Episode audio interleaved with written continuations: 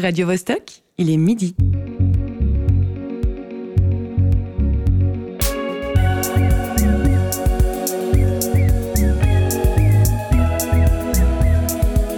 Midi bascule. Tous les vendredis à midi. Si vous nous écoutez, c'est qu'il est 11h à la John Ryland Library de Manchester, 7h à El Ateneo à Buenos Aires et midi dans les studios radio du théâtre Forum Mérin. Au micro aujourd'hui Guillaume Pilancet, à la technique Alexis Rafaelov et Cyril Fay. Bienvenue à tous, c'est Midi Bascule. En 1995, l'UNESCO a déclaré la Saint-Georges journée mondiale du livre. La Généralité a encouragé plusieurs pays à célébrer eux aussi cette fête du livre. La San Jordi, la Saint-Georges en français, a lieu tous les 23 avril en Catalogne, avant de devenir la journée mondiale du livre en 95. Date de la mort de Shakespeare et de Cervantes le 23 avril, rien que ça, on offre allègrement à celles et ceux qu'on aime une rose et un livre. Alors les événements, les festivals, les rencontres autour de la littérature se multiplient un peu partout. On a démarré mercredi le bien connu Salon du Livre à Genève, on peut également retrouver au cours de l'année le Salon du Livre suisse, le Salon des petits éditeurs, le Livre sur les quais, Bibliotopia, Livre en fête et bien d'autres. Ces petits et grands événements partent à la rencontre du public et proposent des formats variés. Alors la littérature, le cinquième art, se mue de plus en plus en événement, en spectacle. Elle se met en scène et travaille avec les artistes de scène. Que ce soit des lectures musicales ou des performances électro-littéraires, des déclamations ou des installations, sans oublier les rencontres avec les auteurs et autrices avant les dédicaces. Comment cet art solitaire, que ce soit dans l'écriture ou la lecture, se transforme-t-il pour toucher son public? Et comment la musique ou les arts de scène influencent le travail des auteurs et des autrices? Pour aborder ces questions, nous aurons au téléphone Nine Simon, programmatrice du Salon du Livre en Ville, qui se tient en ce moment à Genève. Nous avons également avec nous en studio le romancier et musicien Jean-Jacques Bugino. Comment ça va ce matin? Oui, ça va très bien. Nos chroniqueuses Candice Savoya et José Lillo sont dans les starting blocks. Candice, tu vas nous parler d'humour. Ouais, j'ai lu un livre en moins d'une semaine, donc c'est déjà pas mal. Félicitations. Je suis contente. Et toi, José, tu as l'air de bonne humeur aujourd'hui. Sujet te réjouit. Je suis toujours de bonne humeur, hein, c'est les apparences qui sont trompeuses. Nous partirons également à la découverte du podcast Machine, réalisé dans le cadre de l'appel à projet du théâtre Forum Mérin. Mais laissons là ce long incipit et entrons dans le vif de l'intrigue. Midi bascule. Jean-Jacques Buzino, tu es romancier. Après une dizaine de romans noirs et quelques années de silence, ton nouveau livre, Le ciel se couvre, vient de paraître chez BSN Press. Un petit mot pour le présenter? Euh, ouais, c'est un roman noir comme les autres. Euh, c'est pas un polar pour ceux qui aiment les polars. J'ai jamais écrit de polar. Euh, c'est une, c'est l'histoire d'un, d'un- d'une utopie. Si on devait faire un pitch, puisque personne nous écoute, c'est Dieu est mort, Jésus est incompétent, Euh, et tout bascule. Il y a un personnage central, c'est l'eau. Et euh, c'est une réflexion sur, euh, politiquement, pour les anciens comme nous, qu'est-ce qu'on a fait les 30 dernières années? Et comment un système euh, qui se voulait idéal dysfonctionne. Euh, ça me fait d'autant plus rire que l'actualité, elle s'y met. Moi, j'ai toujours été quelqu'un de, de, de profondément contre le libre-échangisme, le commerce, la spéculation outrance. J'ai souvent essayé d'expliquer dans mes romans que les meurtriers n'étaient pas ceux qu'on croyait. C'est-à-dire aujourd'hui, vous prenez une souris, vous achetez du blé ukrainien, vous spéculez un peu sur le blé, c'est passé en l'espace d'un mois, ça a été multiplié par deux, ça va être multiplié par quatre. Vous allez gagner de l'argent en faisant des millions de morts. Même Pol Pot, il a pas rêvé de ça. Et euh, le libre-échangisme, il prend un coup dans l'aile, l'Inde arrête d'importer, d'exporter son blé. Euh, la sécheresse, elle est là, et le personnage principal du livre, c'est l'eau. Donc c'est plutôt assez plaisant. Donc le ciel se couvre, c'est une sorte de, de prophétie amère. Il va faire moche tant au niveau climat qu'au niveau politique mondial. Mais ça, c'est mes vieilles obsessions. Moi, je, quand j'étais jeune, je rêvais d'être le bassiste de Frank Zappa. C'est raté. Après, je rêvais de faire la, la sono de Phil Collins, de, de, de, ouais, de Phil Collins ou de, de King Crimson avec, si possible, John Wetton à la basse. C'est raté aussi. Ma vie, c'est un grand échec. Maintenant que je suis un écrivain bedonnant, euh, connu chez lui aux heures de repas, je peux euh, faire un son dans un livre. D'ailleurs, à peu près tous mes livres cherchent une mélodie, même si je me suis planté 9 fois sur 10. Mais en fait, j'essaie de créer chez la personne qui lit, c'est-à-dire le seul qui lit correctement, c'est moi. Est-ce que je retrouve une bande son? Est-ce que quand j'écris, le, quand je lis Le ciel se couvre, j'entends euh, Mark Hollis, euh, King Crimson ou la guitare de, de Jeff Beck Et si j'entends pas Neil Young, c'est que je suis à côté de la plaque et je recommence le livre de zéro. Là, il se trouve que j'ai eu la chance de rencontrer euh, Don Giuseppe Meron, le mafieux de l'édition romande. Euh, il m'a proposé une collaboration. Moi, je retrouve un peu l'idée des romans noirs dans les années 90 où personne nous regardait, on nous invitait nulle part. On pouvait écrire tout ce qu'on voulait. On était la littérature sale. Et euh, bon, BSN, c'est l'anagramme de BNS pour ceux qui savent pas, de la Banque nationale suisse. Donc il y a forcément beaucoup d'argent. Mais au-delà de ça, c'est un vrai éditeur. Donc c'est extrêmement plaisant de se retrouver. Euh, moi, j'ai jamais cherché à être édité. J'ai jamais aimé les livres comme ça. Le commerce du livre. Me retrouver avec quelqu'un comme Giuseppe Meron dans une petite maison d'édition où il fait tout tout seul de manière artisanale avec une espèce de respect des textes et du lecteur, entouré de gens que tu connais, Mélanie Chapuis, Marie-Christine Horn ou Olivier Chapuis. Bon, c'est un peu la mafia avec Raphaël Wolf euh, radiophonique, mais c'est des gens nettement plus intéressants que de se retrouver avec des sexagénaires qui boivent du rouge et qui parlent de révolution depuis 60 ans. Si on revient au roman, finalement, on pourrait dire que écologie, sexe et incompétence, c'est une sorte de pendant défaitiste et actuel au sexe, drogue et rock'n'roll. Mais c'est pas défaitiste. L'humain, il est l'humain, il est imparfait. L'humain, il est beau qu'autour d'une table, quand il mange, là, tu pas besoin euh, de, savoir les langues, tu peux bouffer à peu près tout. À la cuisine, les gens sont assez beaux. Et euh, pour moi, l'humain, il est supportable que quand on lui donne des instruments de musique. On a plané toutes les les grands disques, c'est toujours des disques où les gens, ils ont été capables de mettre les différences. Euh, dans Harvest de Neil Young, il y a Linda Ronstadt, qui est quand même une superstar, qui va chanter pour un, un jeune anglais un peu autiste, un jeune canadien. C'est là où l'humain il est beau. Le reste de l'humanité, c'est pour ça qu'on appelle ça des romans noirs. Moi, j'ai toujours trouvé que c'était d'une tristesse absolue. C'est-à-dire, l'humain incapable d'avoir une relation sexuelle avec quelqu'un sans que ça tourne à l'harcèlement, à l'agression. C'est pathétique. Il faut s'asseoir à table, manger, parler, faire de la musique, et le reste du temps, il faut regarder ailleurs. Mais les livres n'est pas défaitiste. Tu fais, euh, tu fais donc la différence euh, entre roman noir, polar. Pour toi, c'est quelle est la différence? Pour Wikipédia, pour Wikipédia le, roman noir est un sous-genre du polar. Oui, euh, c'est possible. Il y a des gens qui se sont amusés à classifier les notes de piano, les, accords mineurs, l'importance des accords majeurs. Ouais, moi, le, polar, ça demande une structure d'esprit extrêmement intéressante. C'est qu'il faut trouver quelque chose à résoudre. Moi, j'en ai rien à foutre. Je, je résous rien du tout. Je me pose une question. Euh, on parle de mes silences, mais le dernier livre que j'ai écrit avant Le ciel se couvre, j'ai mis 14 ans à l'écrire. Je voulais comprendre ce qui s'est passé sur trois générations. C'est fascinant de regarder même à l'intérieur d'un pays ou de sa propre famille, euh, son arrière-arrière-grand-père qui a eu des convictions, qui meurt. Euh, et puis tout ça, ça part à la poubelle. Et tout d'un coup, moi, je me suis rendu compte, à, suite à des expériences personnelles aussi, qu'on se donne beaucoup d'importance sur ce qu'on fait. Au final, il faut tous se calmer, on va tous mourir. Donc, vous pouvez vous faire des angoisses sur ce que vous voulez. Est-ce que Vladimir Vladimirovitch va nous foutre une bombe atomique? Ce que je peux vous garantir, c'est que vous serez tous morts, un jour. Il y a deux semaines, on parlait polar. On avait euh, entre autres Sylvie Jeanneret, qui est docteur en littérature euh, française moderne et maître d'enseignement à Fribourg, et qui nous donnait une vision de pourquoi le polar fascine autant d'abord le soin qui est apporté à la narration pour donner une, densité au récit, un rythme, une, tension qui font que la lecture devient addictive. Ensuite, une, attention toute particulière accordée aux personnages qu'on suit de, très près, qui deviennent proches de nous et ce qui fait qu'on s'identifie à, à elle ou à eux. Et il y a aussi une, une émotion forte qu'on ressent. On cherche sans doute à canaliser des angoisses et peut-être aussi à réfléchir à cette capacité qu'a l'être humain à propager le, mal. Donc ouais, si, si, on reformule cette capacité qu'a l'humain à, tout foutre en l'air. Ouais, c'est assez, c'est assez inhérent à notre espèce.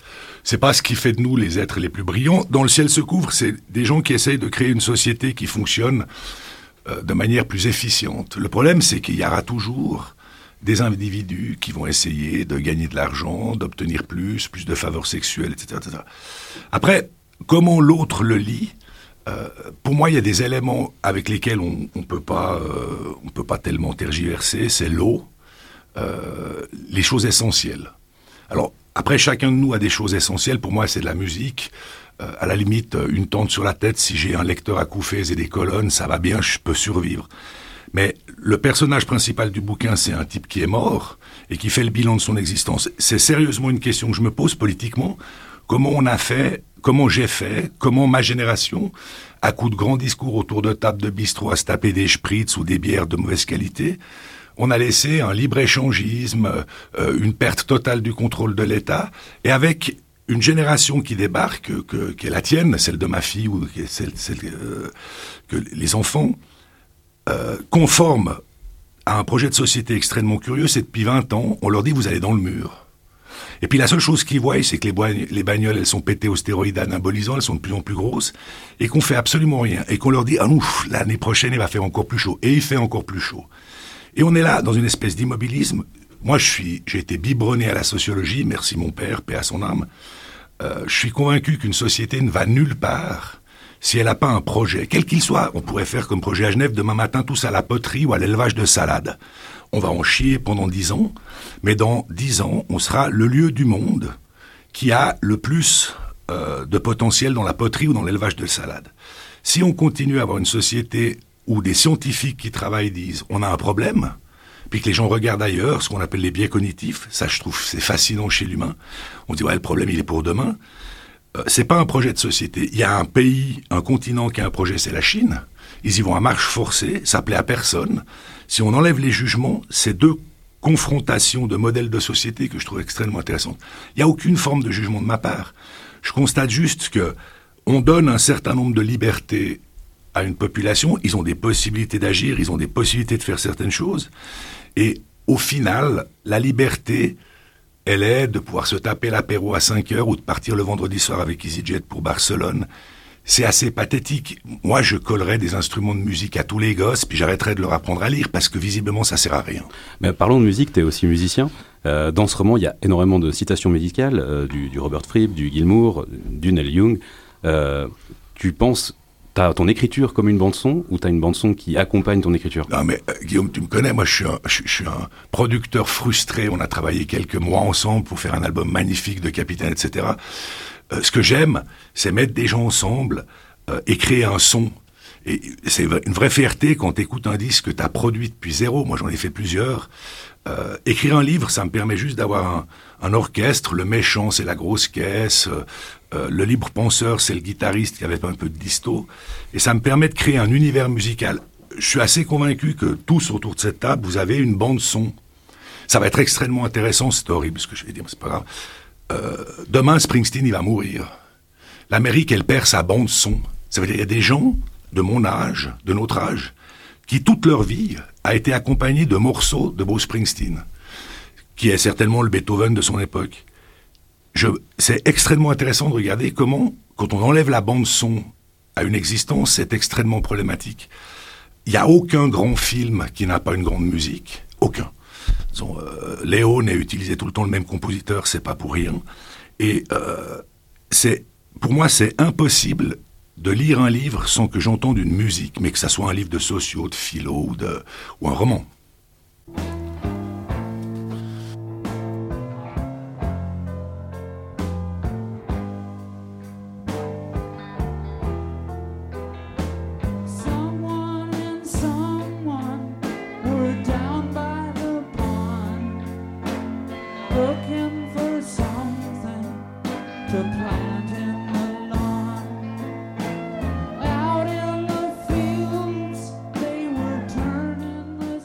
C'était Worlds de Neil Young, euh, une grande partie de, ta bande-son, euh, Jean-Jacques Vizino.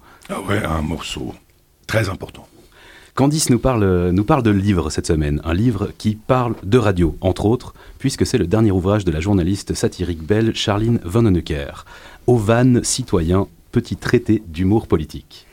Émission littéraire aujourd'hui, je suis donc allée sur le site internet du Salon du Livre afin de trouver un thème pour cette chronique j'ai fait défiler les neuf pages de la section auteur au masculin. Et plus je scrollais, plus je m'inquiétais car je ne connaissais pas la plupart de ces noms. Le seul que j'avais lu, c'est Joséphine Cardona pour ma dernière chronique dans ce studio. Difficile de refaire la même trois semaines plus tard. Et là, heureusement, j'arrive à la dernière page. À la lettre V, un nom attire mon œil. Vanonacker. Bingo, j'ai mon sujet. J'ai acheté son précédent livre en 2020 que j'ai soigneusement rangé dans ma bibliothèque à côté de tous les livres que j'achète pour les lire un jour ou pas.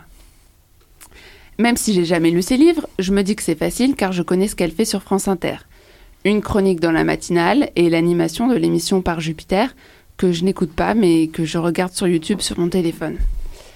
Sauf que son dernier livre, contrairement à son précédent, n'est pas un recueil de chroniques, c'est un essai sur l'humour politique.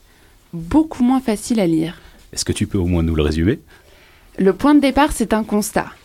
Personne ne s'intéresse à la théorisation du rire, encore moins du rire politique. Peu d'ouvrages sont disponibles sur la question, mais ces dernières années, il a pris une place importante dans les médias, en tout cas en France. Comme Charline Vanhoenacker pratique l'humour politique depuis 8 ans sur la première radio de France, à l'heure du prime time matinal, elle est légitime pour en parler. Tous les matins, à 7h57, elle fait face à l'invité du jour, souvent un homme politique ou quelqu'un de la classe dominante, et elle essaye de faire rire les gens tout en faisant un travail journalistique. Dans son livre, elle livre une analyse scientifique de l'humour politique, ses enjeux, sa perception, sa construction, son histoire, sa relation avec les politiques. Elle mêle habilement citations des quelques recherches existantes sur le sujet, son expérience du terrain et des extraits de ses chroniques. C'est bien écrit, c'est drôle, mais c'est compliqué à lire. Surtout les passages théoriques où elle cite ses références. Après, quand elle explique avec ses mots à elle, c'est plus fun et plus concret. Et alors, qu'est-ce qu'elle nous dit concrètement? Elle nous explique que c'est important de rire, que l'humour politique et la satire ne sont pas faits pour blesser. Ils peuvent aider à faire passer la pilule, à décompenser après les attentats et à envoyer des gifs pendant le confinement plutôt que d'aller manifester. Elle rappelle que la liberté d'expression est fondamentale. Elle se demande s'il existe un humour de droite et un humour de gauche. Elle explique comment réagir si Marine Le Pen quitte le studio et comment faire de l'humour sur la Shoah. Ça fait 150 pages et c'est un travail essentiel qui donne du crédit aux humoristes et aux satiristes et qui nous ouvre les portes d'une fabrique du rire de service public. Il faut arrêter de se méfier des humoristes. Ils sont là pour inverser le rapport de force et mettre en exergue les problèmes de la société. Mais ce ne sont pas eux qui les causent. D'ailleurs, si tout allait bien, ils n'auraient plus de boulot. Donc le meilleur moyen de les faire taire, c'est de mettre en œuvre un monde meilleur.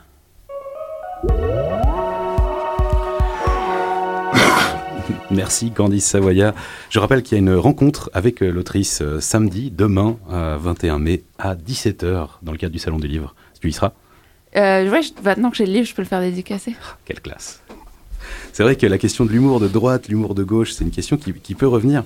Euh, Jean-Jacques Bizineau, toi, tu, pratiques aussi un certain humour, mais typiquement à travers tes, personnages. Tu as dans, ce nouveau roman un, Paul, euh, une Virginie qui, qui vivent une idylle fort différente du Paul et Virginie qu'on connaît. Ouais. c'est un vieux débat, hein, l'histoire de l'humour en politique. Alors là, c'est spécifique. Moi, je fais pas de politique ou assez peu. Euh, j'utilise un média qui s'appelle. Tout est politique. Exact. Mais j'utilise une langue qui s'appelle le français. En fait, il se trouve que je réfléchis en anglais, en allemand et surtout en italien. Euh, ce qui est extrêmement intéressant, c'est qu'une langue est politique. Euh, faut jamais oublier que le français valorise le masculin par rapport au féminin, contrairement à ce que les gens pensent. C'est à cause du cardinal Mazarin, un de mes ancêtres, qui était napolitain et qui haïssait cordialement les femmes. Le plus grand voleur de l'histoire française. Il a tout fait, il a pris un club du livre de Neuneu qui lisait trois conneries à Paris pour en faire l'Académie française, on voit au Salémen, il y a son tombeau dans l'Académie française, et en fait, ce qui le faisait le plus flipper, parce que si on revient aux origines, c'est quand même ça, moi j'ai lu des énormes textes dans la bibliothèque de Naples, en écrivant mon précédent roman, c'est qu'il détestait l'humour féminin. À l'époque, c'était en ces termes-là que ça se posait. Parce que euh, les nanas à Naples, elles avaient inventé un truc qui s'appelait les mazarinades, c'était des libelles qu'elles écrivaient, donc il y avait déjà des fous qui avaient appris à des femmes à, écrire, et tu avais des femmes qui racontaient qu'elles avaient été agressées par le cardinal truc chose ou le prêtre machin, et elles transformaient ça en une espèce de texte extrêmement étrange où elles parlaient de la grosseur du sexe. J'ai lu une de ces mazarinades fameuses où euh, la dame elle dit le problème il m'a violé dans l'escalier mais on a une tellement petite que j'ai pas senti. Et ça faisait hurler de rire les, euh, les contemporains de Mazarin. Quand il est arrivé à Paris pour bosser avec Richelieu son flip, c'est que les femmes françaises se mettent à faire de l'humour, parce que quand on tape en dessous de la ceinture aux politiques, ils aiment pas des masses, mais c'est absolument nécessaire. Toi-même, tu, écoutes euh, la Charline Vanhoenacker, ou c'est un humour qui te parle? Ouais, moi, moi, euh, moi j'ai une. Euh, après, je suis vieux. Il y, a des gens que j'aimais mieux sur France Inter, que je trouvais beaucoup plus violents, acerbes. mais c'est facile de, de, regretter des proches, Coluche. Bodos, c'est a posteriori. De faire une chronique tous les matins avec un homme politique en face, c'est un métier que j'imagine même pas. Parce que le problème, c'est qu'on peut faire de l'humour avec n'importe quoi. mais pas avec n'importe qui. Et ça doit être extrêmement coton de se retrouver en face d'un homme politique qui se prend très au sérieux, lequel n'a aucun humour, ou, qui, ou, pour lequel ça passe extrêmement mal. Et la frontière entre le blessant et le drôle est extrêmement ténue, donc ça doit être un métier extrêmement difficile. Si on revient un petit peu à la littérature, euh, on se posait la question dans cette émission finalement est-ce que la littérature se, met en scène? On a parlé de la musique, effectivement, tu as parlé de cette bande-son, mais maintenant dans, les événements du type du Salon du Livre, euh, il y a de plus en plus de, de lecture musicale, de performances. Est-ce que toi c'est quelque chose qui te, qui te parle, qui t'attire?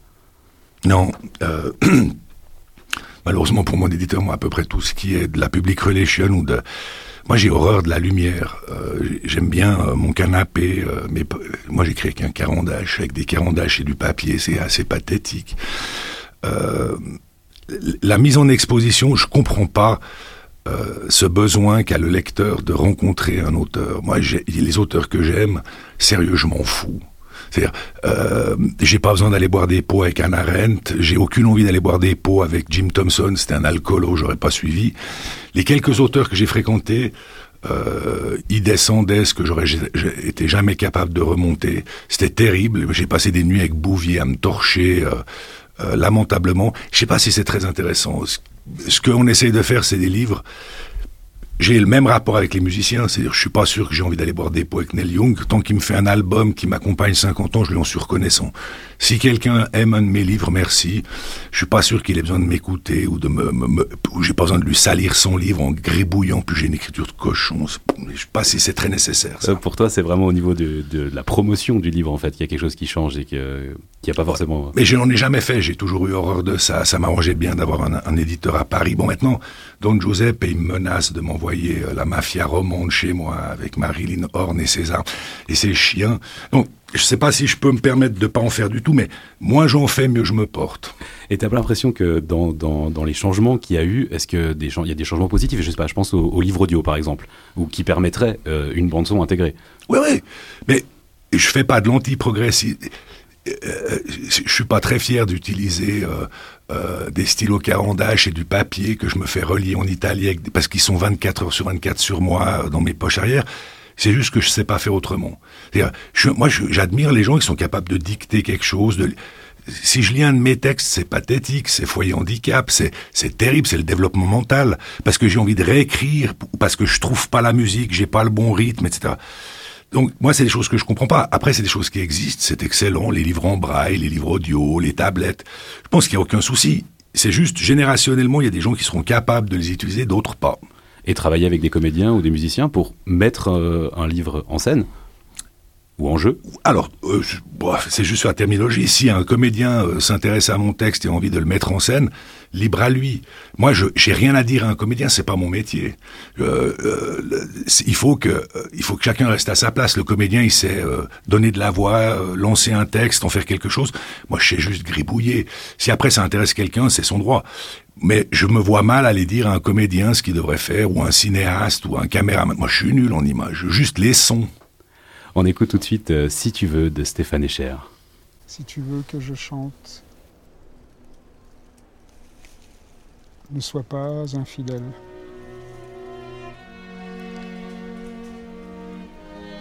Si tu veux que je chante, ne sois pas infidèle. Si tu veux que je chante, ne sois pas infidèle.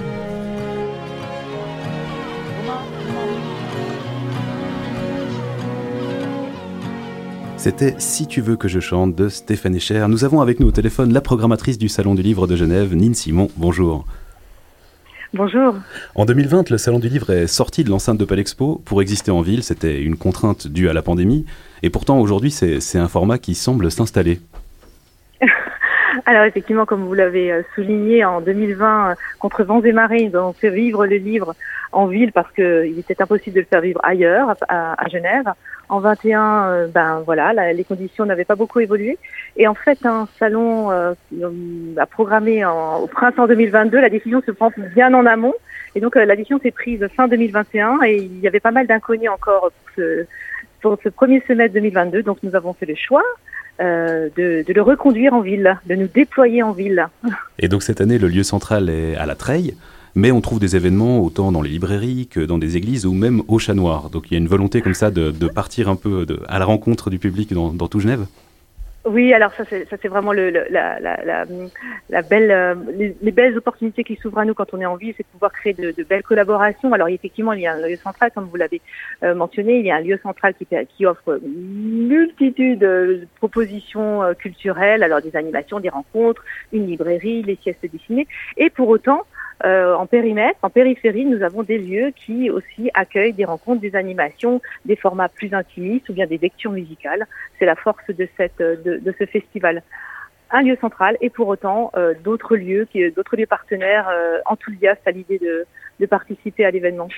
Donc finalement, pour aller, pour aller à la rencontre de nouveaux publics, c'est le, presque le type d'événement qui change. On, passe d'une impression de, avec des guillemets, foire au livre à Palexpo, euh, ponctué de rencontres avec euh, un programme basé, maintenant avec un programme basé et valorisant les rencontres et les événements.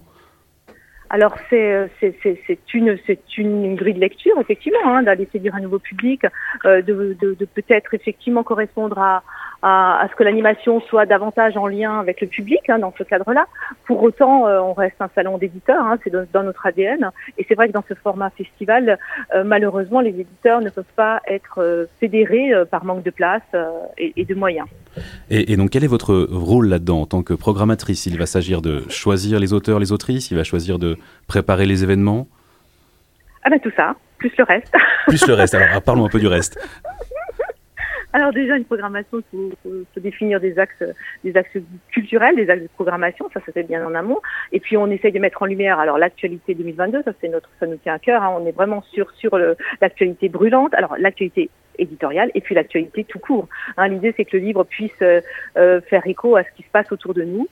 Alors, vous me parliez des animations. Là aussi, le choix des animations, on aime se réinventer, on aime proposer de nouvelles choses. Ça, c'est l'idée d'étonner et pour autant garder un lien avec le livre. Donc ça, c'est un autre axe. Et puis, ben, les auteurs, après, ben, ils sont séduits par, euh, par l'événement et ils sont déjà très sollicités, mais pour autant, on est très content de pouvoir euh, offrir euh, une, programmation qui va correspondre à un large public, hein, que ce soit SF, philo, BD, jeunes. Je vais vite pour tous les dire. Hein. Oui, il y, a le temps, il y a le temps, il y a le temps.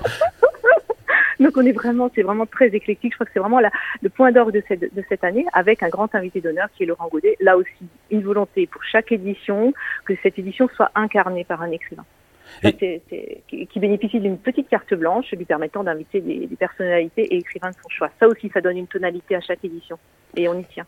Et d'après vous, qu'est-ce qui a changé dans, dans, la manière du public de, de percevoir la littérature et les événements littéraires? Est-ce qu'il y a des attentes qui sont différentes? Est-ce qu'il y a justement une volonté d'avoir peut-être plus de spectacles ou plus d'intimes ah, je pense que le, mélange des genres euh, est très bienvenu et c'est vraiment ce, que nous aussi on essaye de mettre euh, de mettre en place, alors à notre échelle, hein, mais euh, faire communiquer, faire, faire dialoguer la musique, les textes, les comédiens. on aura pas mal de lectures musicales pour le coup, hein, puisque Laurent Godet a souhaité mettre la lecture à voix haute à l'honneur. Alors là, il y aura des lectures à voix haute sans musique, d'autres avec musique. Donc le mélange des genres est bienvenu. Je pense que surprendre ou bien séduire un, nouveau public à travers, par exemple, je prends l'exemple de Mathias Mazieux, qui est un, chanteur, euh, le chanteur de Dionysos, qui euh, lui a déjà une belle, une belle notoriété. Ben, son livre, il le met en lumière à travers sa voix, et ben, son public, qui est son public musical entre guillemets, va pouvoir être séduit, venir au salon du livre par cette, à cette occasion. Donc effectivement, beaucoup de, musique dans la programmation, beaucoup de, de dialogue, de mise en dialogue, même de mise en dialogue de plusieurs auteurs et autrices euh, autour d'un thème. Donc finalement sortir euh, de juste la présentation de, leur livre, encore une fois avec des guillemets, mais est-ce que c'est une vision d'une littérature euh, en tant qu'événement qui essaye de, se dépoussiérer ou de, changer d'axe? Je, on peut le dire, oui, je pense, je suis assez d'accord avec vous, effectivement. C'est un axe. Alors après, on, pour autant, n'oublions pas les, les, formats un peu plus que je qualifierais de traditionnels qui correspondent aussi à un public. Hein. En fait, l'idée c'est de, de, de, de, séduire un nouveau public, peut-être euh, qui a envie de ça, mais pour autant de pas de complètement perturber le public qui est aussi avide de, de, rencontres un peu plus formelles, de débats, de société et, de rencontres avec des auteurs. Donc euh, tout, est, tout est possible en fait. Le livre ouvre le champ des possibles. Là, c'est vous qui avez choisi le titre qu'on a écouté euh, juste avant, Si tu veux que je chante de, de Stéphane Echer. Pour, pourquoi ce choix? Alors pourquoi ce choix? Ben c'est la, la, transition est toute trouvée, merci. c'est que bon, ben, Stéphane Eicher, on ne présente plus, je l'aime beaucoup. Et puis, il travaille avec un, parolier euh, qui est aussi un, grand écrivain, qui est Philippe Jean.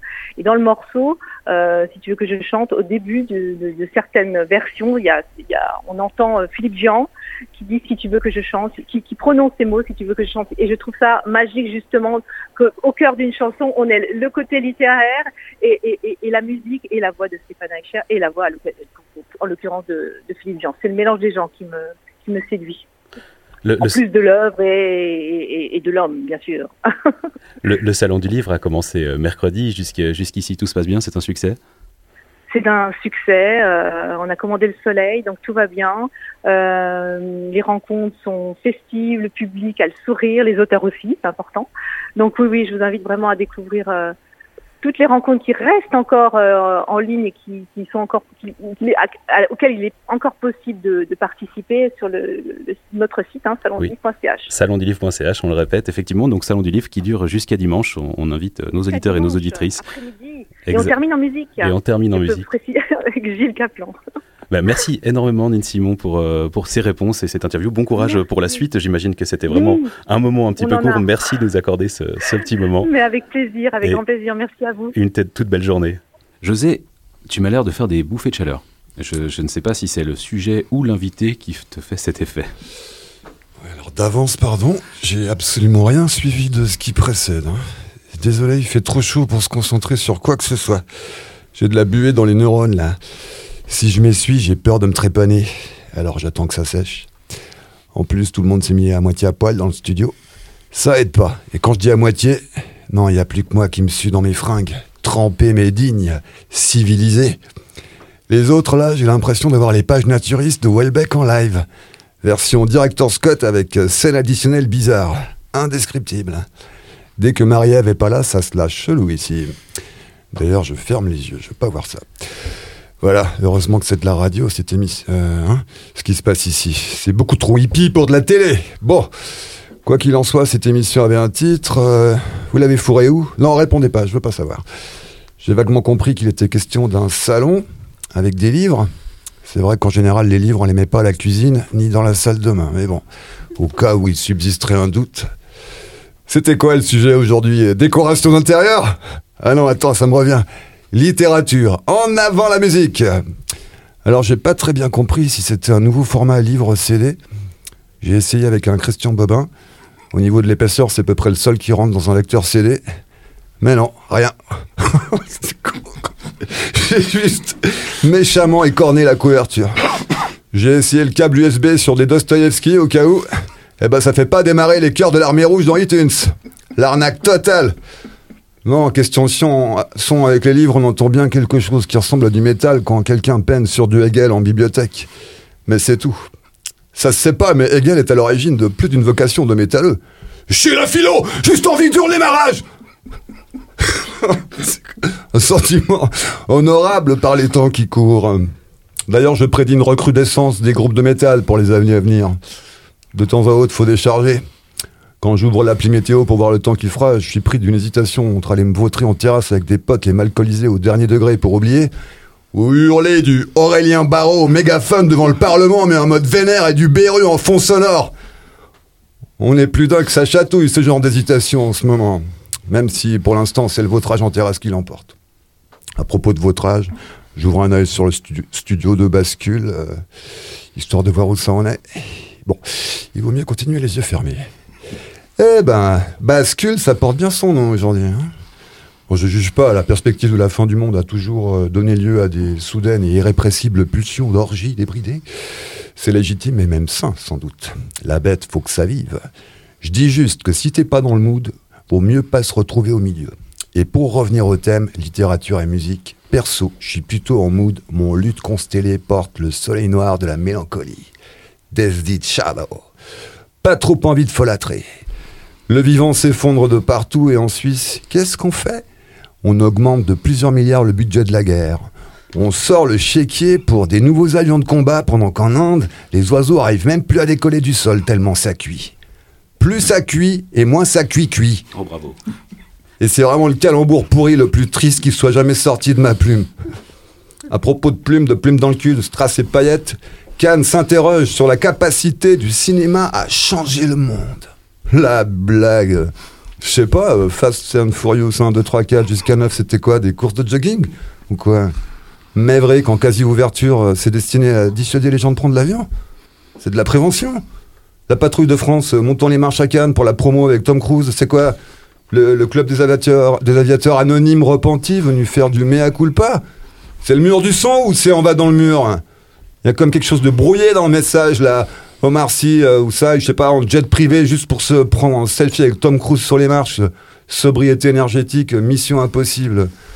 Faut se brosser combien de fois les dents sans eau pour rattraper le bilan énergétique de deux semaines de croisette Sur combien de générations? Le seul qui prend le train pour aller à Cannes, c'est Lars von Trier.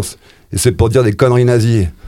Changer le monde. Faudrait déjà commencer par se faire une bonne liposuction du nombril, le ramener à taille convenable, au diamètre de base, comme toi et moi, ou les gens tout nus dans le studio là. Changer le monde. Je sais pas si ce genre de grande phrase ça vaut littérature, mais en tout cas, pour l'instant, ça fait le son du pipeau. Merci José Hilo. Merci. Non mais effectivement, du coup, je comprends beaucoup mieux la, bonne humeur qui t'habite depuis tout à l'heure. Ouais, c'est bien, il faut, il faut décharger ça. exactement, exactement. Donc on va fonder un groupe de métal qui... Voilà. Je, à poil. Je me réjouis. Bah oui, bah oui, je me réjouis. Jean-Jacques Vizino, c'est quelque chose qui ça t'a fait déjà beaucoup rigoler et beaucoup réagir. Ah, j'adore. Mais c'est fou. Euh, on dirait qu'il a lu le livre. Après, il y a que ma mère qui achète mes livres. Mais, et puis elle est morte, donc mon éditeur, il va faire faillite. Mais c'est exactement ça. C'est-à-dire, après, euh, les private jokes, euh, les métalleux qui écoutent Hegel dans les bibliothèques, ça me fait marrer. Moi, ça me fait hurler de rire. C'est, je sais plus qui avait écrit un livre dont le titre évocateur est Spinoza encule Hegel. c'est exactement ça. C'est-à-dire, il y a quelque chose de on valorise le livre, la grande littérature, etc., Il y a beaucoup de mots, il y a énormément de coquilles vides. Ça me fait hurler de rire parce que dans le ciel se couvre, il y a un personnage qui fonctionne exactement comme euh, ce qu'a fait Monsieur Hilo à, l'instant. Ça veut dire avec cette espèce de rage. Et tu posais la question des deux jeunes. Moi, la grande question pour avoir un enfant, une fille. Euh, je suis très content qu'elle fasse des études et qu'elle soit une petite bourgeoise qui aime rester chez elle, parce que sans quoi, je pense qu'elle ferait de l'écoterrorisme. C'est-à-dire, comment notre génération a réussi à faire en sorte que la demoiselle qui est en face de moi, ça fait depuis qu'elle est née qu'elle entend, va dans le mur. C'est pas un projet de société. On est trop. C'est la justification d'un génocide qu'on peut se massacrer. Il y a qu'à regarder, pendant la pandémie, c'est déjà 10 millions de morts. C'est facile. On va arriver à 100 millions de morts. Tout le monde s'en fout. C'est pas de chez nous. Euh, moi, j'ai malheureusement vu quelques personnes mourir du Covid. Mourir, c'est pas, euh, c'est pas très grave, mais ça dépend comment on y va. Euh, ce, qui me fascine ces temps-ci, c'est comment ma génération, on a créé une espèce de, euh, de monstre qu'on a alimenté à des théories sur qu'est-ce qui pourrait se passer demain, comme si demain ça existait. déjà, hier, on ne sait pas tellement ce que c'était, mais demain, c'est encore moins certain. Et cette génération, elle va devoir vivre avec ça. Dans tous les mouvements sociologiques, merci papa, euh, dans les années 50, il y a des gens qui ont cru à un monde différent et qui ont voulu, qu'on apporté les 35 heures, des horreurs du genre l'égalité homme-femme, le droit de vote des femmes, toutes ces blagues qui ont bouleversé le monde conservateur dans lequel l'homme se sont, l'homme machiste, viril et blanc. et blanc se sont et croyants. Se sentait très bien. Depuis, on ouvre un peu tout, on ne sait pas où on va. Alors les théories les plus foireuses sortent. Euh, y a, en Italie, c'est le concours du plus incompétent. Les gens se vantent, se font élire avec comme programme politique. J'ai jamais lu un livre, je fonctionne à l'excès. Et on a une génération qui voit bien que les choses sont en train de changer. Et il n'y a pas de projet. Cette génération, et dans tous les mouvements sociaux, ça a été comme ça, dans les années 50, les syndicalistes, ceux qui ont voté pour que les femmes soient payées la même chose que les hommes, une folie, euh, que les, les gens ne travaillent plus 80 heures, non mais on rêve, etc. Ils vont faire quoi? Ils vont aller au bistrot, ça c'était les grands discours de la droite. Il y a toujours un pourcentage, et c'est ce pourcentage qui m'intéresse, qui va aller vers la lutte armée, vers l'action violente. Parce que si on continue à leur dire, ah non, mais il faut brûler moins de diesel. Ah, Bezos est allé se euh, balader dans l'espace, en 20 minutes, il a cramé autant que 20 millions de véhicules. Euh, les 10% les plus riches du monde polluent autant que 50% de la population. Je m'excuse, avec tout le respect que je te dois, ton bilan carbone, depuis que t'es né, il est neutre. T'en as pas planté une, tu fais de la radio, c'est pas ça qui pollue. À un moment, quelle est la part de ces gosses qui font de la politique, qui militent pour le climat, etc., qui vont à, je sais pas, grève pour le climat, qui se collent les mains sur le pont du Mont Blanc, qui vont se dire, ça va pas assez vite. et que ça va devenir une religion qui va justifier certains crimes, massacres. Euh, je rigole même pas parce que euh, moi j'ai été étudier ça chez des zadistes à Nantes, à Bure et dans Verturin. Et un des gamins, on va l'appeler Camille, puisqu'il m'a dit qu'il s'appelait Camille, qui a accepté après un mois et demi de me parler et de ne pas me considérer comme l'ennemi, le vieux, etc. Euh, il m'a expliqué que pour lui, euh, le fait de revenir à une énergie propre, c'était d'organiser un, accident nucléaire contrôlé, il fallait un petit millier de morts pour que la France cesse avec le nucléaire. Alors là, on n'a pas affaire à des dealers de shit du bas d'une cité qui vont crier à la et se faire péter au coin d'une rue. On a affaire à un gosse qui a fait toute la filière nucléaire en France et qui sait exactement de quoi il parle. Si tu vas sur le site du FBI, juste pour dire aux auditeurs que j'invente pas grand-chose, je fais que lire des livres, sur le site du FBI, le terrorisme des illettrés musulmans qui n'ont jamais lu le Coran et qui crient à Akbar comme des crétins, ça n'intéresse plus personne. Ils font plus peur à personne. C'est une mouche qui s'est un peu excitée. Ils font ça chez eux. Ce qui commence à inquiéter très sérieusement les services secrets, même suisses, c'est le terrorisme écologique. Euh, après, ça dépend quel acte on regarde. On a un pauvre déséquilibré qui donne des coups de couteau en criant dans une langue bizarre. Ah, c'est le grand remplacement. On a des personnes, une ou des, qui ont fait sauter un pylône électrique à gland, découpé et sauté à la dynamite, et il est tombé en direction de l'autoroute. On est passé à quelques millimètres de l'accident très grave. Les personnes capables d'utiliser du TNT et de faire péter un pylône électrique de cette façon, en Suisse, il y en a quatre ou cinq. On n'a toujours pas trouvé qui l'a fait. Comme les personnes aiment les livres, il suffit d'aller chercher un livre qui s'appelle L'insurrection qui vient, c'est un collectif d'écrivains du côté de Toulouse qui ont deux verres de rouge, ça doit être des quinquagénaires ou des sexagénaires, des retraités de la SNCF, ont écrit le mode d'emploi de fait, comment on fait s'écrouler cette société. C'est-à-dire, quand on regarde notre dépendance aux autres, aux autres événements, et qu'on continue à considérer cette planète et à y vivre comme si on en avait quatre, ne peut être porteuse, à un moment donné, que soit d'immenses espoirs si tout le monde s'assied et fait de la musique ou qu'on cuisine ensemble et qu'on partage notre savoir culinaire, c'est à peu près le seul endroit où on est intelligent, ou alors de conflits extrêmes. Moi, je verrais plutôt le conflit extrême, j'espère me tromper. Je suis convaincu que l'apocalypse n'existe pas. Ça, c'est une invention des religieux. Et que demain ne sera que ce qu'on sera capable d'en faire aujourd'hui. Le problème, c'est que collectivement, personne ne veut y aller.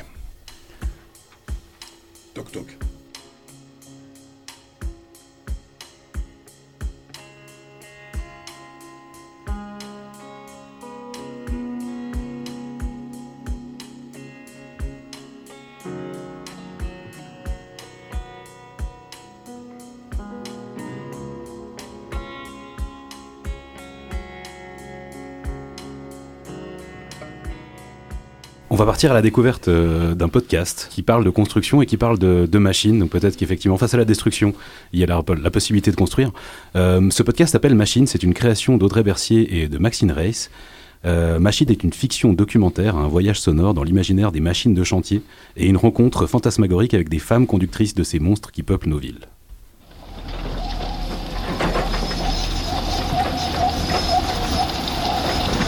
Ils font des troncs mettre des bâches. Tu te dis, mais, comment c'est possible Après, tu vois les couches qui se superposent comme un millefeuille. Et les couleurs, il y a souvent du bleu, du rouge, du jaune pétant, du vert. J'ai conduit des smirmorques aussi, euh, camions citernes. Euh, smirmorques, j'ai conduit euh, des, bah, ponts bâchés, des fonds mouvants, des ponts basculants, euh, des surbaissés, des cols de cygne. Maintenant, c'est un camion Ben.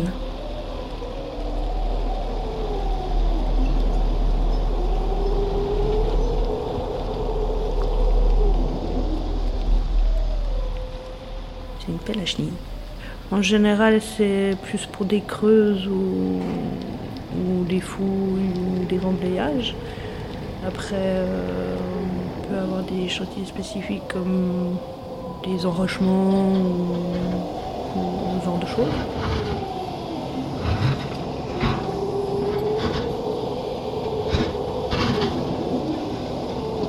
Euh, ça c'est une... Je sais pas si c'est une grue araignée,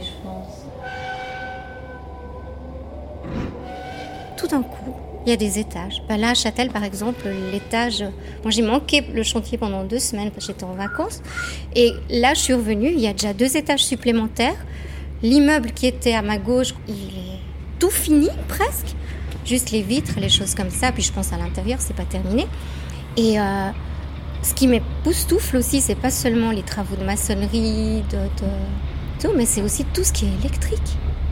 Je me tire des balles, quoi. T'as des gros trous, t'as des tuyaux de toutes les couleurs, tu te demandes à quoi servent ces tuyaux. Enfin, c'est juste toujours impressionnant. Esthétiquement parlant, je trouve ça beau.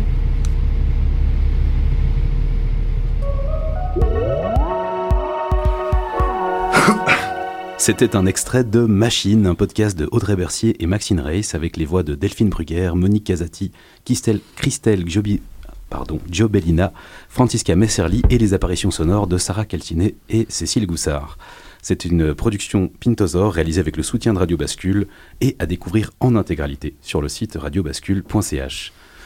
Euh, je pense qu'on peut faire un petit lien malgré tout avec ce qui se disait avant, c'est la notion de chantier, parce qu'effectivement entre, entre l'aspect euh, dépressif de, de, la situation et l'envie de faire peut-être certains actes éco-terroristes et peut-être la notion de chantier de construire quelque chose d'autre. Est-ce que la littérature, Jean-Jacques Busino, pour, pour se peut-être quitter là-dessus, est-ce que la littérature servirait pas, servirait pas également à, à questionner ça et à proposer de nouvelles utopies à force de dystopie Oui, je, propose une question, deux minutes pour y répondre. Voilà. Euh, une dissertation. J'en sais rien. Euh, on a notre société. Moi, ce qui m'intéresse, c'est plus les phénomènes de société. J'ai aucune solution à vendre. Je sais pas du tout où on va et je sais pas du tout ce qu'il faut faire.